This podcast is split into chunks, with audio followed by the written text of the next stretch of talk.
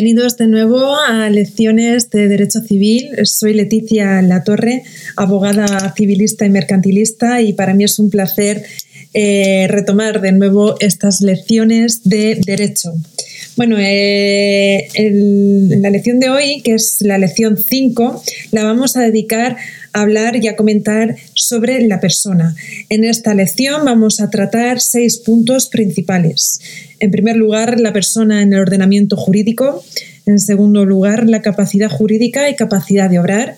En tercer lugar, lo que viene eh, en las diferentes clases de persona. En cuarto lugar, el comienzo de la personalidad. En quinto lugar, la protección del concebido y no nacido. Y por último, la extinción de la personalidad. Así pues, mm, planteando mm, la situación, la cuestión, la lección en sí, vamos a iniciar con el primer punto, en relación a la persona en el ordenamiento jurídico. El ser humano es el centro y la razón del derecho, porque éste sirve y existe para coordinar la vida social de la persona. La existencia del ser humano es previa al derecho. El hombre es preexistente a la sociedad y éste lo es al derecho. Esto significa que la protagonista o el protagonista del derecho es la persona, que puede encontrarse en múltiples situaciones jurídicas que el derecho contempla y regula. El derecho reconoce a la persona en su calidad de persona, con independencia de otras situaciones jurídicas en las que se encuentre digamos que el derecho debe reconocer la calidad de persona de todos los ciudadanos, así como los derechos que les sean inherentes. En todas las constituciones se reconoce esa condición de ser humano y se propugnan los derechos que tiene el hombre como valores supremos. En concreto, en nuestra Constitución así lo podemos apreciar en los artículos 1, 9, 16, 14, 10, bueno, eh, en la mayoría, todos estos artículos que hablan de derechos protegen y afirman la condición de persona de todos, así como su dignidad. Este reconocimiento constitucional no es suficiente, porque es necesario el reconocimiento de poder ser sujeto de relaciones jurídicas, es decir, sujeto de derechos y deberes. En consecuencia, el poder de llevar a cabo actos jurídicos eficaces y la capacidad de obrar jurídicamente. Este último reconocimiento tiene una dimensión civil, de la que se ocupa el derecho en concreto, el derecho de la persona. Este derecho establece los supuestos y las situaciones mínimas para que una persona pueda ser capaz de derechos y obligaciones y, en consecuencia, obrar jurídicamente y, por tanto, poder relacionarse en un sentido jurídico. En definitiva, lo que viene a ser el derecho de la persona.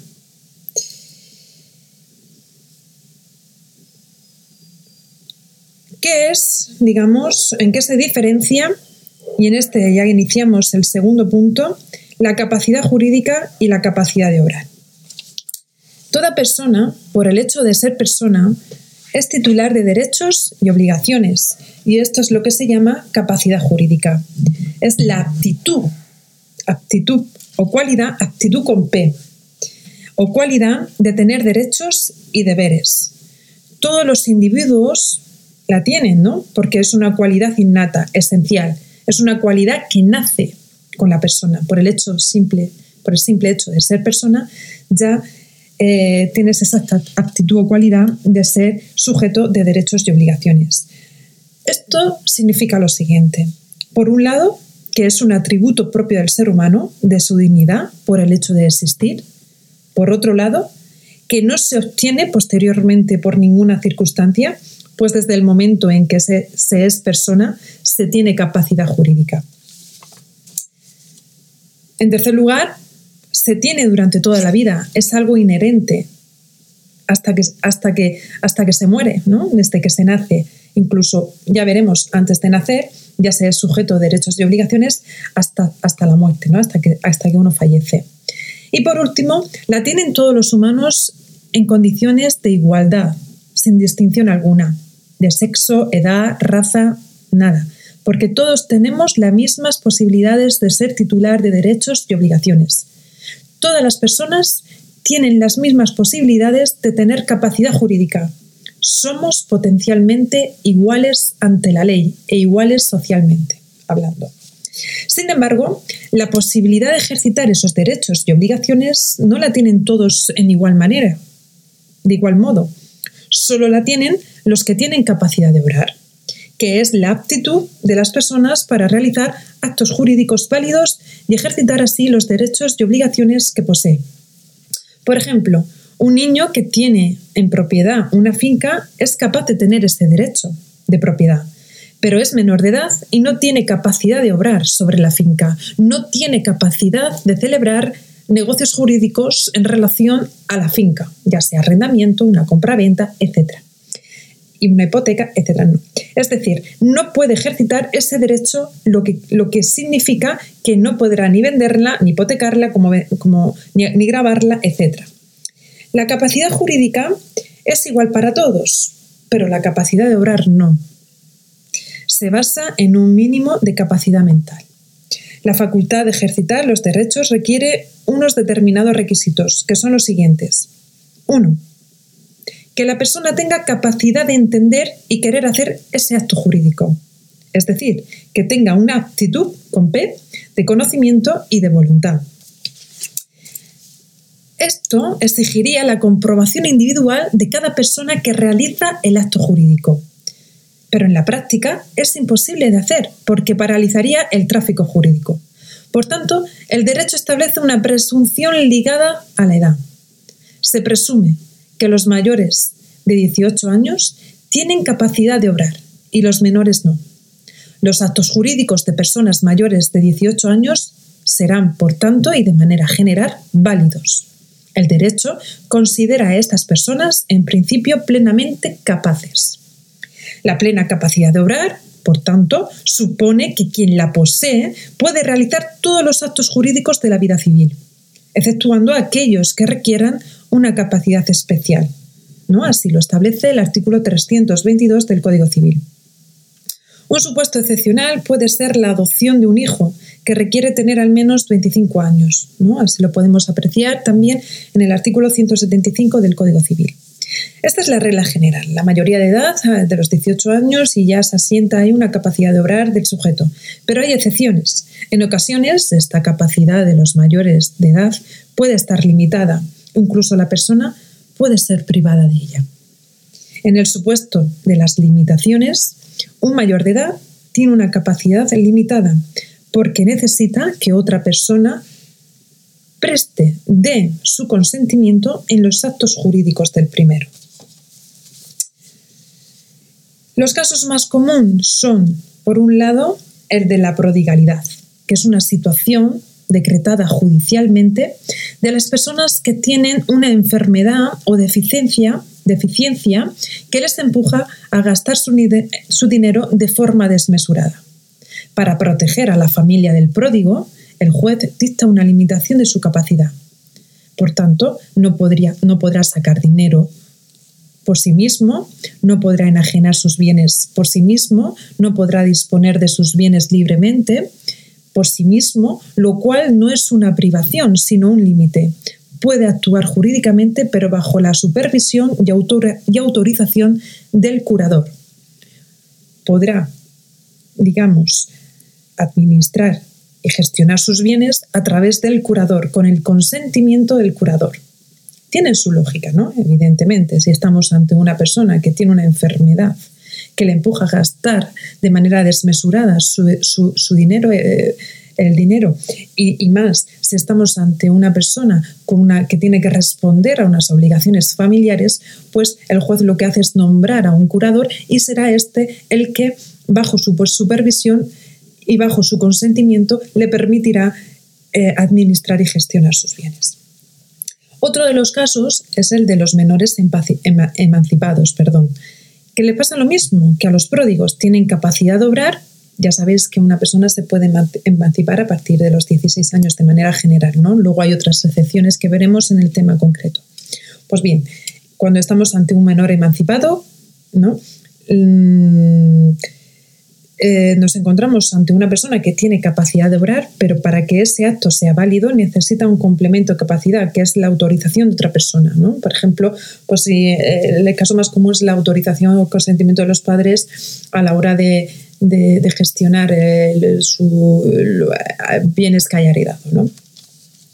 Cosa distinta es la privación de la capacidad de obrar que impone que esa persona realice actos jurídicos válidos. válidos.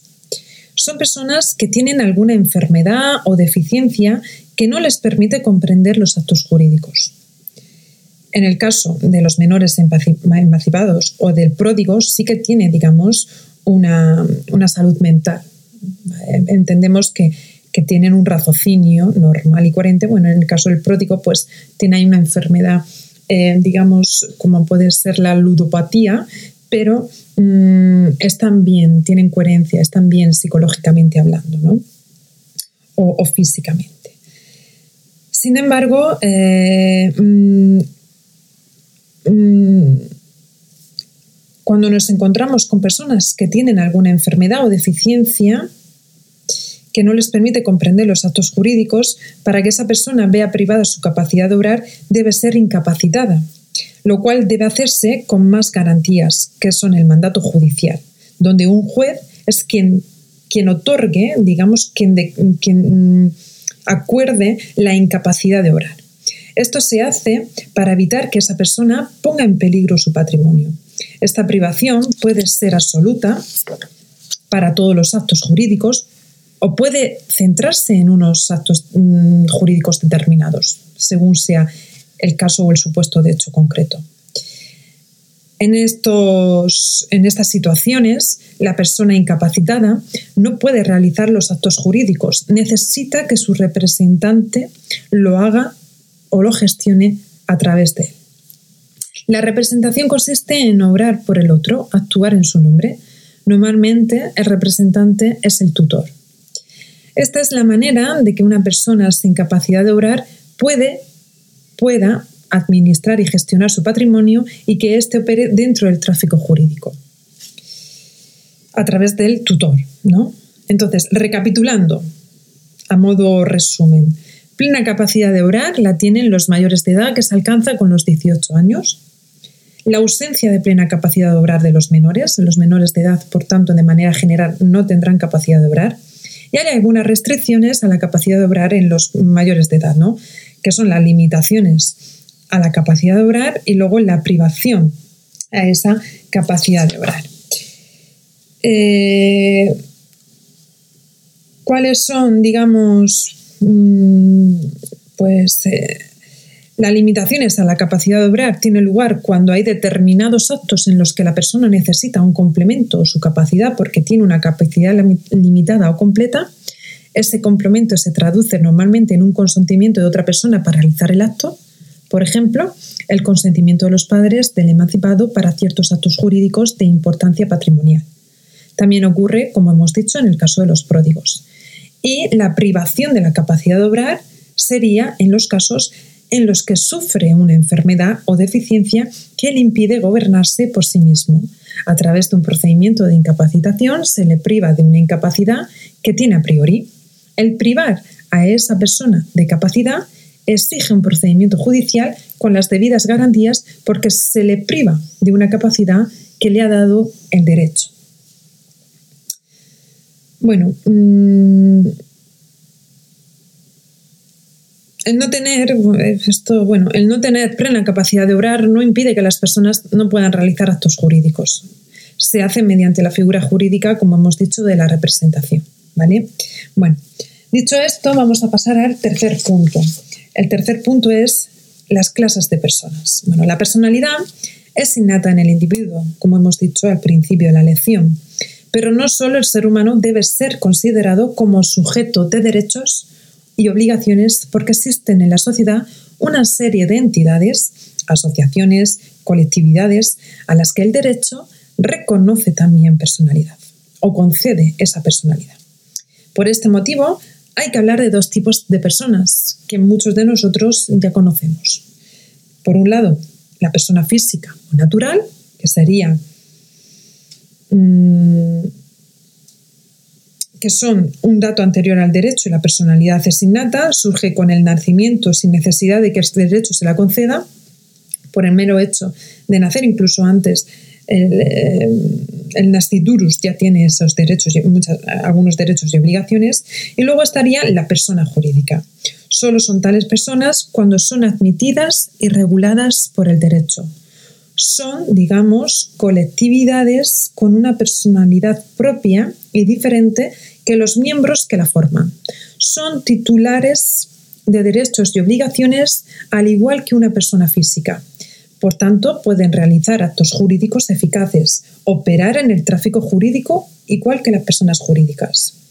El artículo 35 del Código Civil distingue entre personas jurídico de interés público, asociaciones, fundaciones y corporaciones, y personas jurídicas de interés particular, ¿no? que estaría la asociación civil, la mercantil e industrial. Bueno, dicho esto, pasamos al punto cuarto, el comienzo de la personalidad. El comienzo de la personalidad, aquí vamos a hacer mención a dos artículos fundamentales del Código Civil. Por un lado, el artículo 29, que es muy claro y muy conciso, que dice y establece que el nacimiento determina la personalidad, pero el concebido se tiene por nacido para todos los efectos que le sean favorables, siempre que nazca con las condiciones que expresa el artículo siguiente. Y si nos vamos al artículo siguiente, que es el artículo 30, nos señala que la personalidad se adquiere en el momento del nacimiento con vida, una vez producido el entero desprendimiento, del seno materno. Antes, en la redacción anterior de este artículo, se establecía que el nacido debe cumplir una serie de requisitos para que se le pueda considerar nacido. Por un lado, tener figura humana y el requisito de viabilidad objetiva. Por otro lado, vivir al menos 24 horas separado del seno materno. Si sobrepasa las 24 horas, se considera viable y, por tanto, persona y si no superaba las 24 horas no se le consideraba persona desde el punto de vista civil. Sin embargo, en la última modificación del Código Civil, ¿vale? se establece en el artículo 30, se suprime lo que acabo de comentar y se establece que la personalidad se adquiere en el momento del nacimiento con vida, una vez producido el entero desprendimiento del seno materno, suprimiendo la espera de 24 horas. En el caso de los partos dobles o múltiples, el problema es de quién se considera nacido antes. La primogenitura tiene en la actualidad poca trascendencia. Aparece el artículo 31 del Código Civil que establece que la prioridad del nacimiento, en el caso de partos dobles, da al primer nacido los derechos que la ley reconozca al primogénito. Primogénito deroga el criterio de primogenitura en función del sexo y el momento de la concepción. El último nacido era el primero concebido. Hay que hacer una interpretación extensiva. También se aplica a los partos múltiples, ¿vale? Y hay que aplicar este artículo a aquellos supuestos en los que se reconozcan derechos concebidos no solo por la ley, sino también por acuerdo de las partes. Hay pocos casos en los que la ley reconozca derechos. ¿no? Podemos ir al artículo 184, pero por acuerdo de las partes en un testamento se puede establecer el requisito de primogenitura. ¿no? Eso se puede, se puede establecer. Bueno, ¿cuál es la prueba del nacimiento? Es la inscripción. La prueba del nacimiento, evidentemente, va a ser la inscripción en el registro civil. Consta de cuatro libros o secciones, libro de nacimientos, de matrimonios, de tutelas y de representaciones legales y libro de defunciones. Pues bien, en el libro de nacimientos es el eje central del registro civil. Se centraliza toda la información que se suministre en el registro civil de una persona. De hecho, el artículo 39 de la Ley de Registro Civil establece que al margen de la inscripción en el libro de nacimientos se hace llamadas a las otras secciones del registro civil. En las inscripciones de las otras secciones se deberá hacer referencia, evidentemente, a la inscripción de nacimiento. Esta inscripción da fe. 1. El hecho del nacimiento. 2. La fecha de nacimiento. 3. La hora de nacimiento. Perdón. Eh, voy a silenciar, se me ha, se me ha olvidado. Mm, retomo, estaba, eh, estaba diciendo que la inscripción en el registro civil del, del nacimiento da fe del hecho de nacimiento, de la fecha del nacimiento, de la hora de nacimiento, del sexo del nacido y de la filiación. Se debe escribir como norma general en el lugar donde nace y se, y se, solicita en otra localidad si, otro registro es del domicilio de sus progenitores. Debe serlo así, ¿eh? si no, no podría inscribirse. La inscripción se practica en virtud de la declaración de quien tenga conocimiento del nacimiento. Y las personas que están obligadas a promover la inscripción son los padres del recién nacido, los parientes cercanos, en caso de que estos no estén, y cualquier persona donde ha tenido lugar el nacimiento. La inscripción del nacimiento debe realizarse. Bueno, mm, esto se ha modificado. Esto se ha modificado. Eh, eh, actualmente la, inscripción la promueve el, propio centro sanitario. ¿eh? Esto se ha modificado. Actualmente es el propio centro sanitario donde se da luz el que promueve la inscripción del, del menor. Aunque son los padres ¿no? quienes la promueven también conjuntamente, pero es el que tramita toda la gestión con el registro civil. La inscripción del nacimiento debe realizarse 24 horas después del parto, aunque se puede hacer antes. Se recomienda que no se haga porque hay que convalidar la inscripción con un expediente de supervivencia. Se debe practicar la inscripción antes de 8 días, que se puede prolongar hasta 30 si hay causa justificada. Y si transcurren esos plazos sin realizar la inscripción, la inscripción necesitará la tramitación de un expediente gubernativo. Por eso es por lo que se encarga el centro sanitario, ¿no? para evitar estas, estas incidencias. Solo se van a escribir los nacimientos en los que concurran los requisitos del artículo 30 del Código Civil, ¿vale? Que es muy básico. La personalidad se adquiere en el momento del nacimiento con vida, una vez producido el entero, el entero desprendimiento del seno materno. ¿no? Una vez que se dé eso, pues evidentemente se escribe. Mm, bueno, dicho esto, vamos a, pasar al tema, al punto quinto, que es la protección del concebido y no nacido. Conforme al artículo 29, el nacimiento conforma la personalidad, por eso el concebido no nacido no es considerado persona. Esto no implica que el derecho se desentienda de él, sino que su existencia sí es revelante para el nasciturus. No es persona, no es titular de derechos y obligaciones hasta que nazca con las condiciones hasta que nazca, ¿no? Pero no impide que el ordenamiento jurídico permita atribuirle derechos cuya eficacia quede suspendida a que nazca según las condiciones, a que nazca según eh, el artículo 30, ¿no?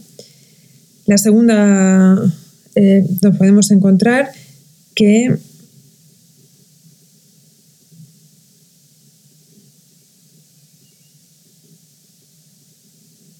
que en el caso de las donaciones se puede hacer una donación ¿vale? al nasciturus conforme al Código Civil, serán aceptadas por la persona que legítimamente le representará, que son los padres. Se le considera nacido, se va a esperar a que nazca y por tanto recibirá la, anotación, la, donación.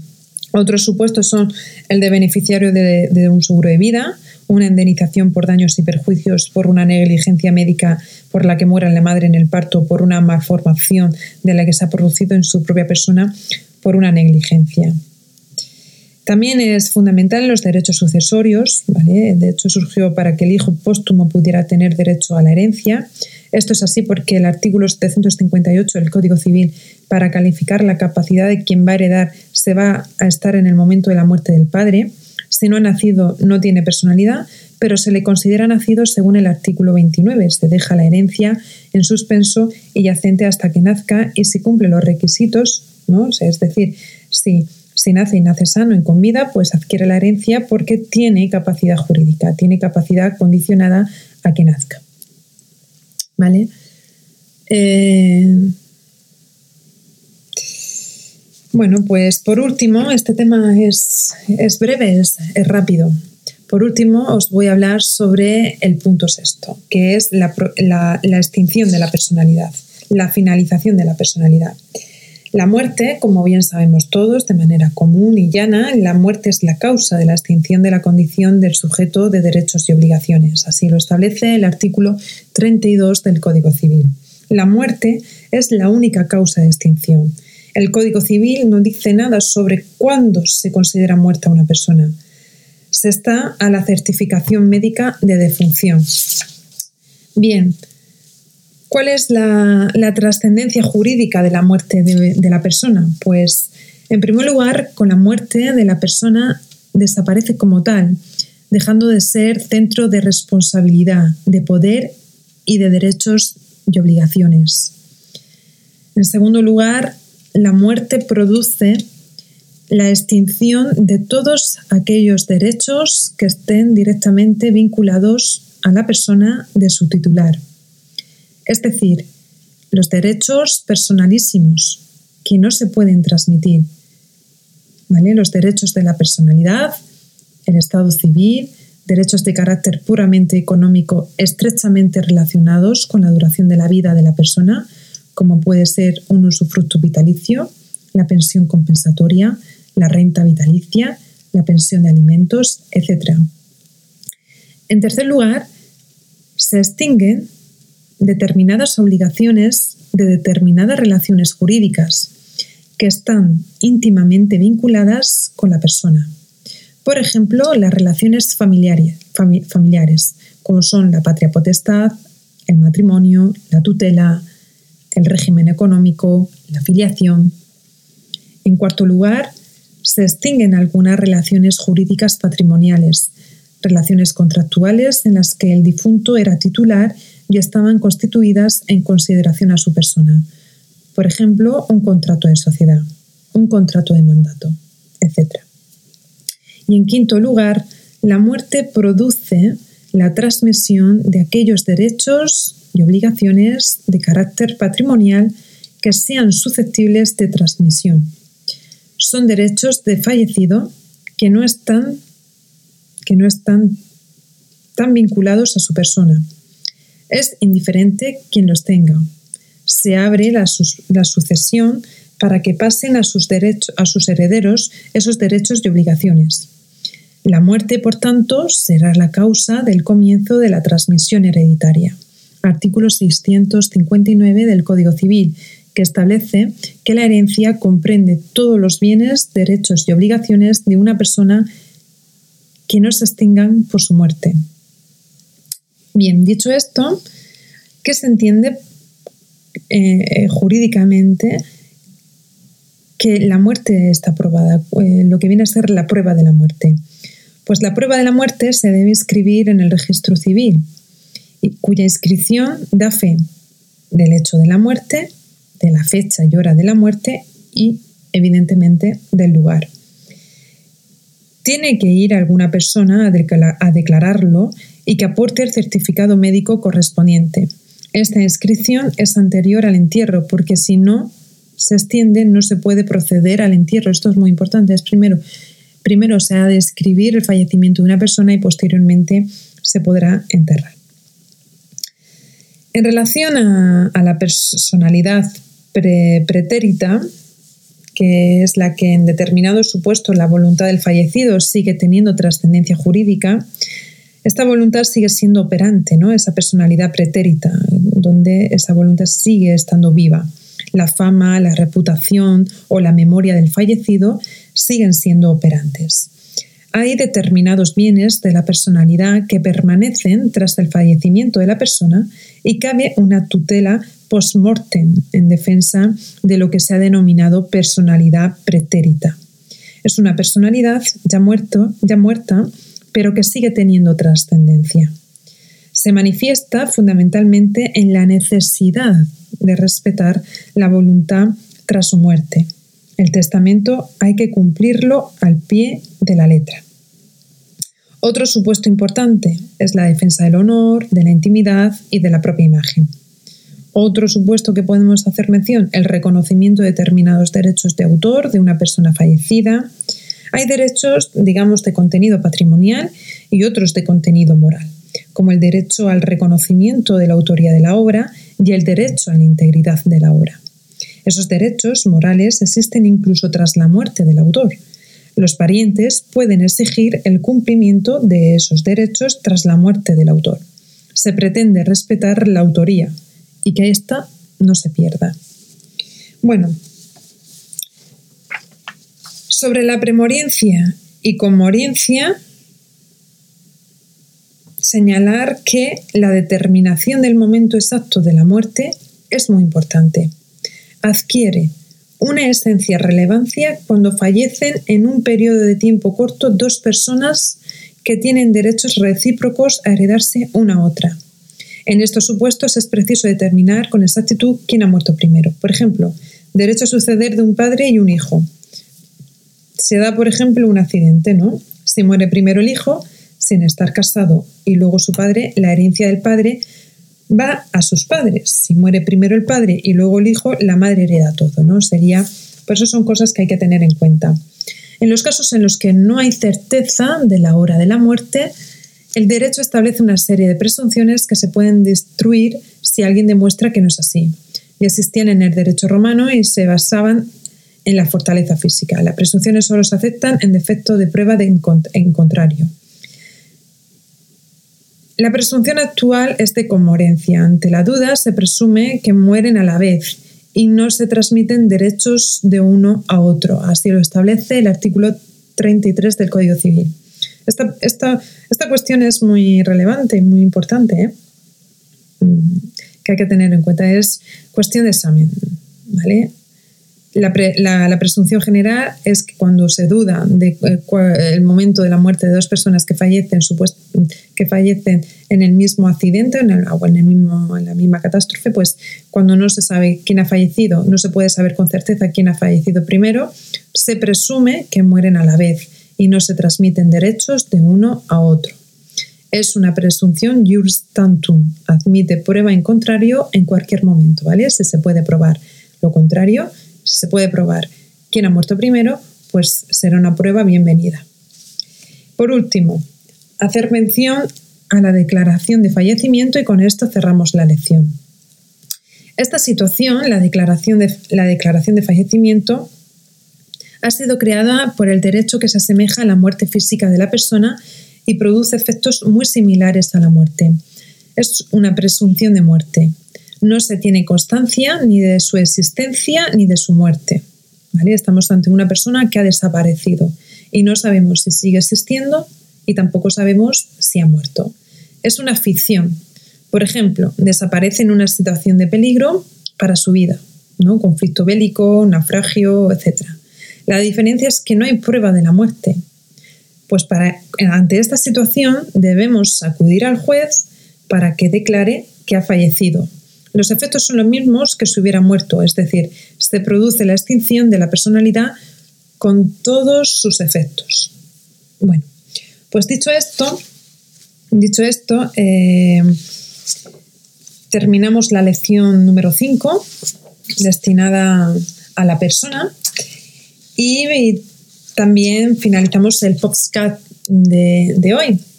Espero que os haya gustado, que os haya parecido un tema interesante. Sin duda, sí que lo es a efectos jurídicos. Es muy relevante. En él podemos apreciar conceptos y connotaciones mm, muy, muy, muy importantes eh, que tenemos que tener en cuenta en, en la práctica del derecho.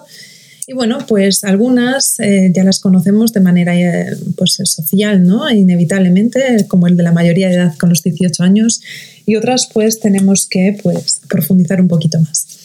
Bueno, pues lo dicho, muchísimas, muchísimas gracias por acompañarme una vez más.